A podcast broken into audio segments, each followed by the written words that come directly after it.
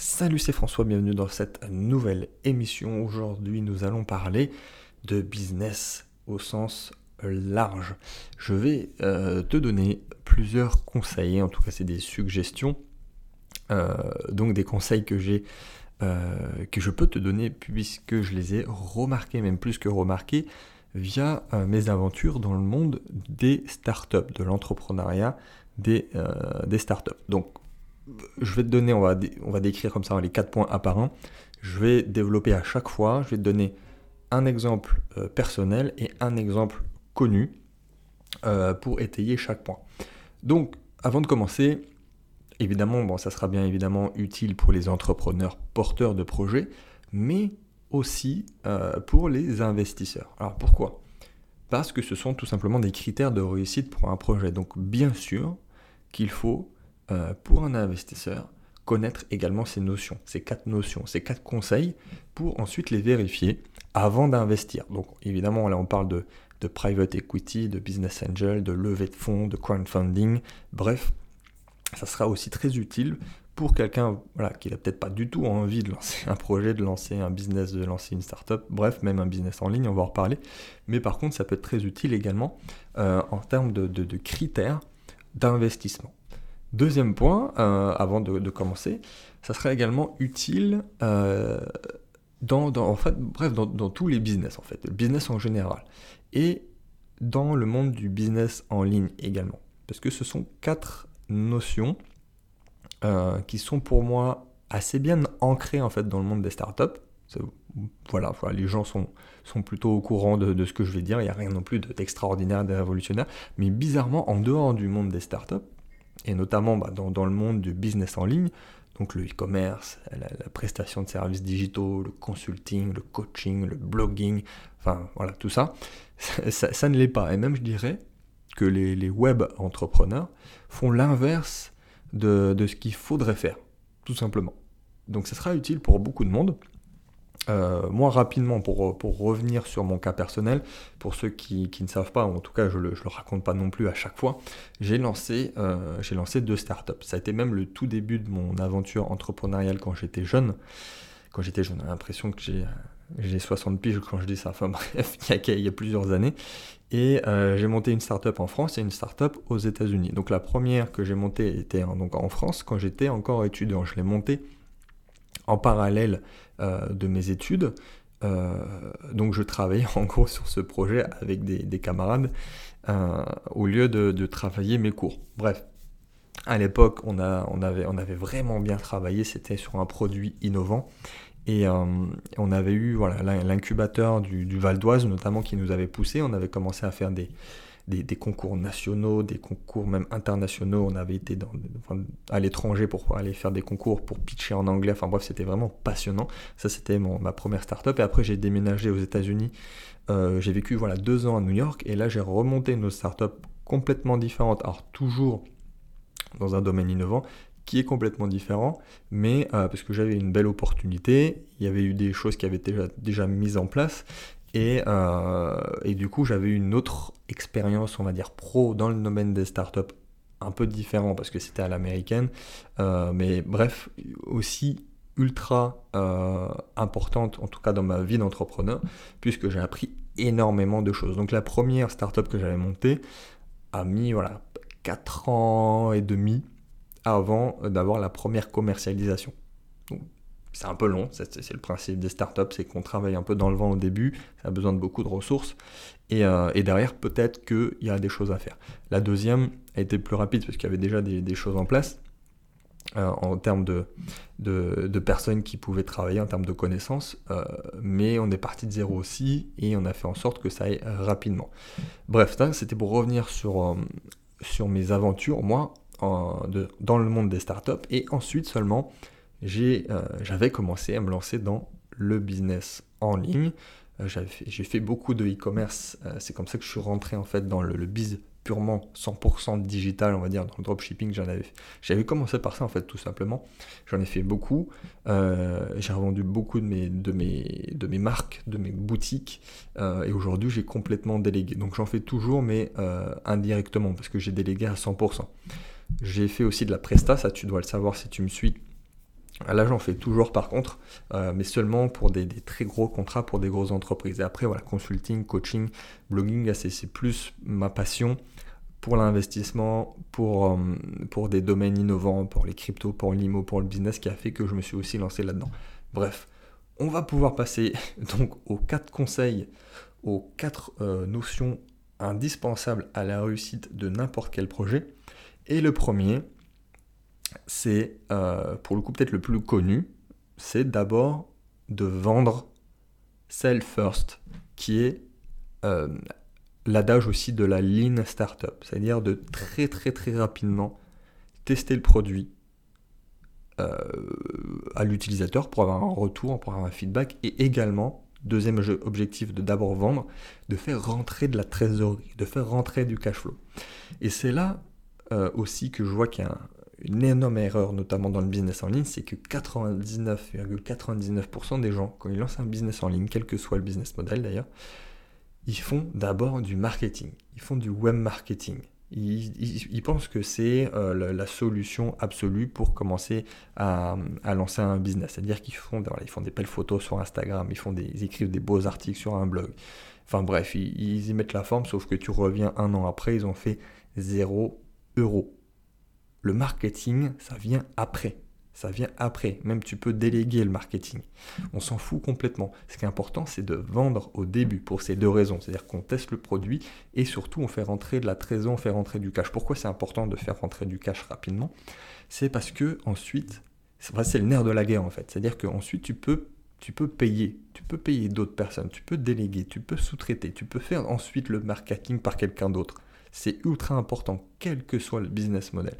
Donc, c'est ultra important, mais vraiment, euh, la vente, la croissance passe par la vente. La croissance ne passe pas du tout par le web marketing, enfin par le marketing en général. Et même, je dis souvent que le, le, duo marketing-vente, je le compare souvent à une relation amoureuse, c'est-à-dire que le marketing, c'est le flirt. Mais on ne veut pas flirter toute sa vie. C'est-à-dire qu'au bout d'un moment, on veut closer. Voilà, tu m'as compris, ça veut dire ce que ça veut dire.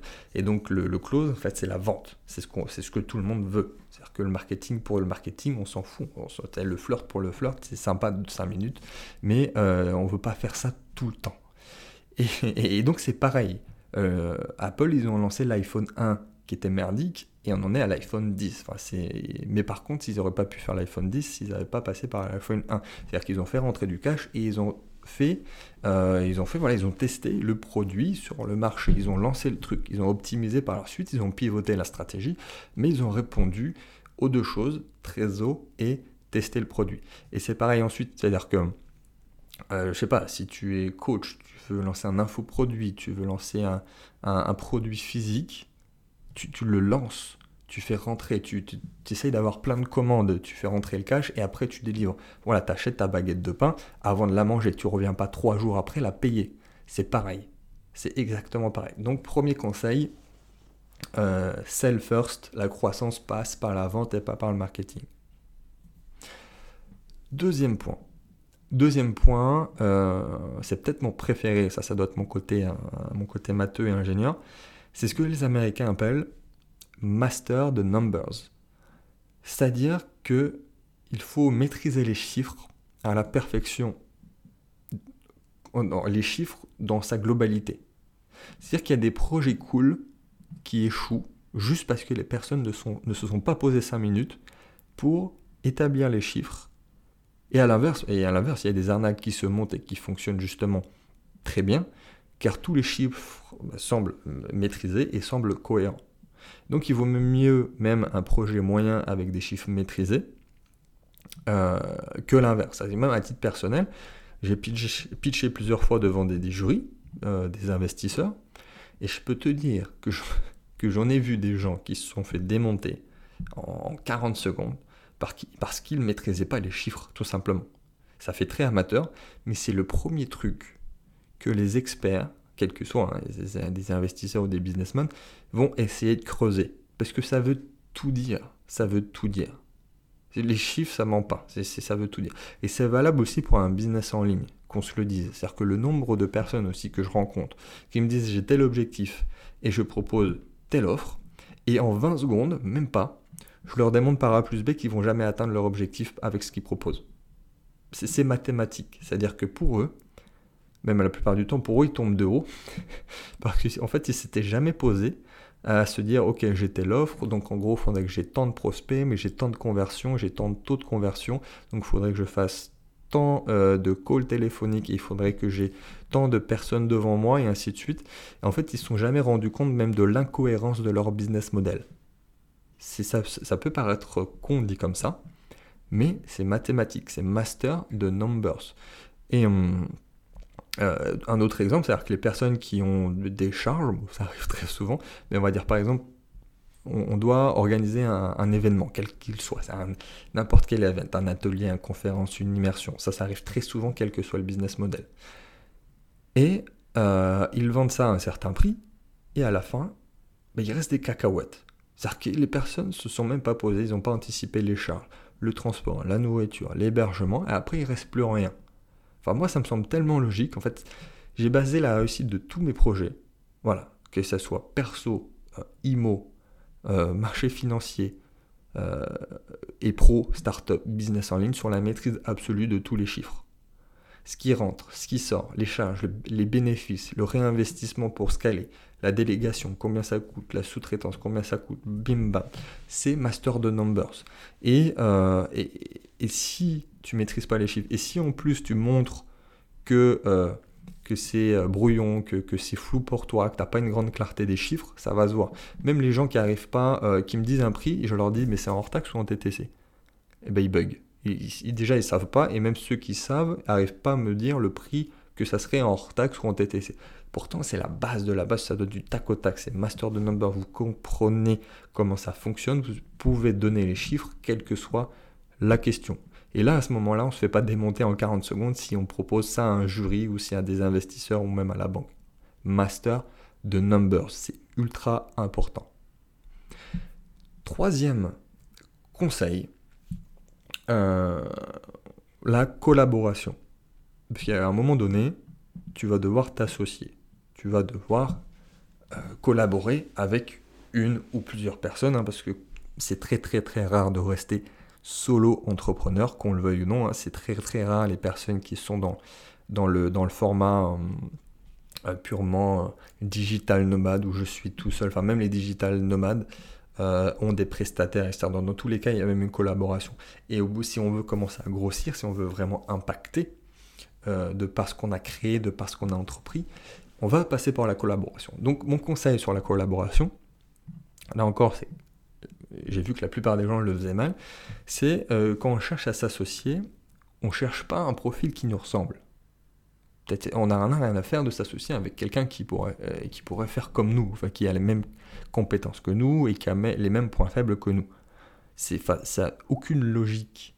Et pourtant, beaucoup, beaucoup, beaucoup de personnes le font. Sûrement parce que c'est plus facile d'aller chercher quelqu'un qui nous ressemble, parce que euh, c'est on trouve, je sais pas, il y en a des amis ou des personnes avec qui on travaille, on s'entend bien, on veut s'associer avec eux parce que souvent, voilà, on, s'associe avec eux parce qu'ils nous ressemblent et ainsi de suite. C'est pas du tout ce qu'il faut faire. En fait, c'est comme en immobilier.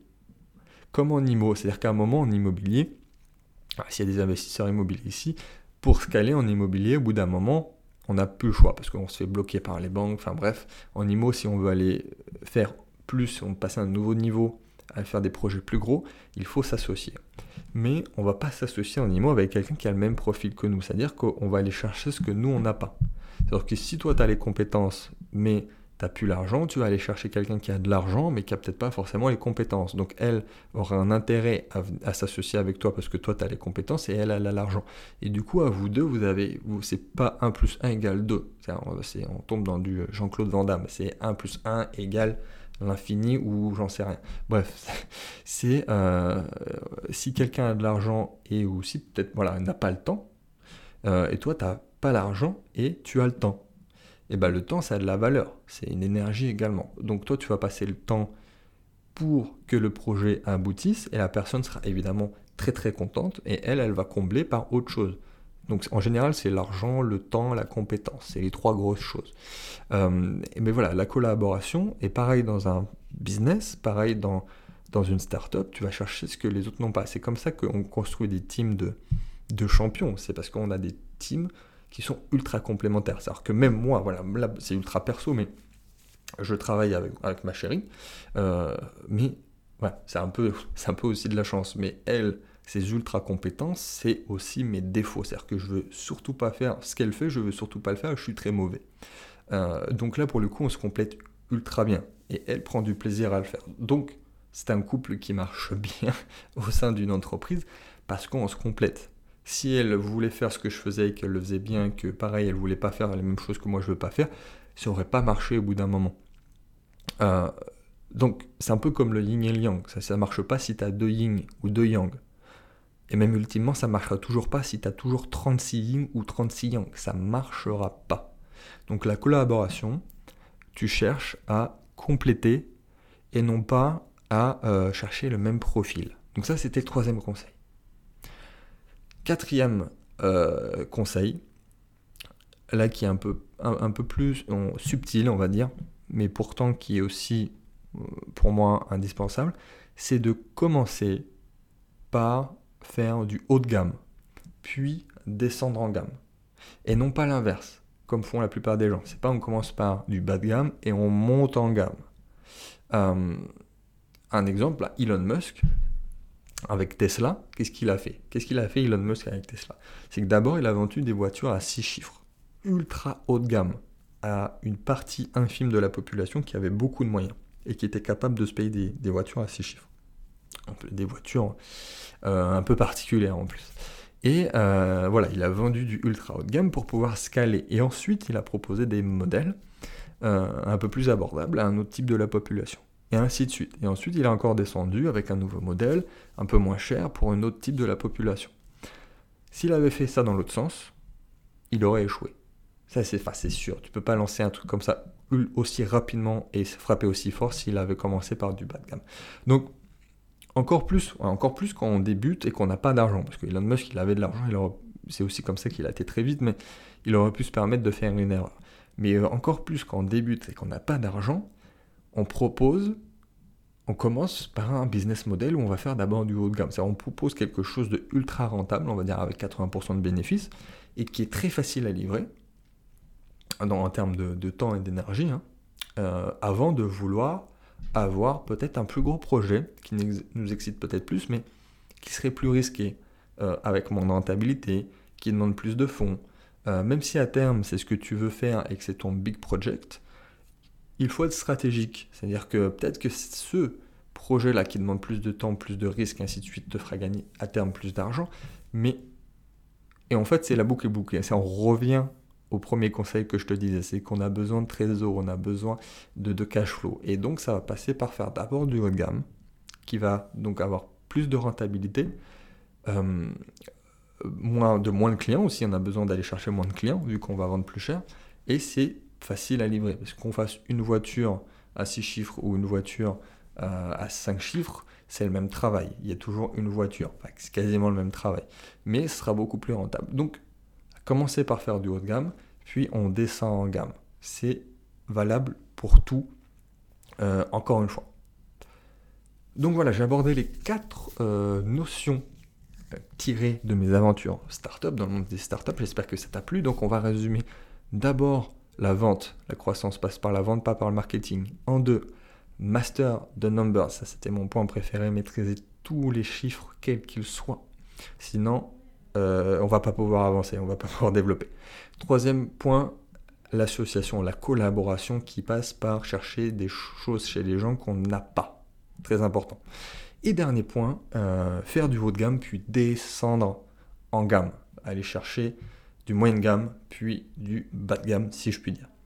Euh, voilà, n'hésite pas si tu as la moindre question, le moindre commentaire. Dans tous les cas, je serai ravi de euh, répondre à tes questions, de t'accompagner dans tes projets, quels qu'ils soient, qu'ils soient business en ligne, qu'ils soient start-up, j'en passe, et des meilleurs, ou même si tu es juste un investisseur qui veut investir sur des projets, des entreprises qui ont du sens.